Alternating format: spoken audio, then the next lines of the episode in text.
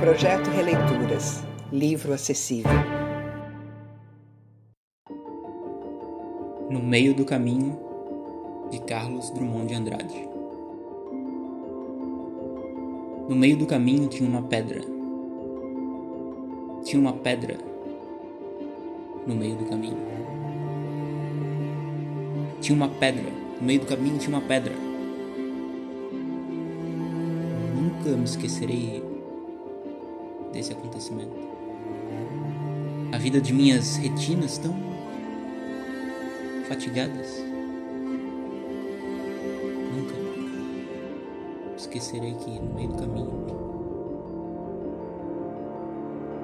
tinha uma pedra. Tinha uma pedra no meio do caminho. No meio do caminho.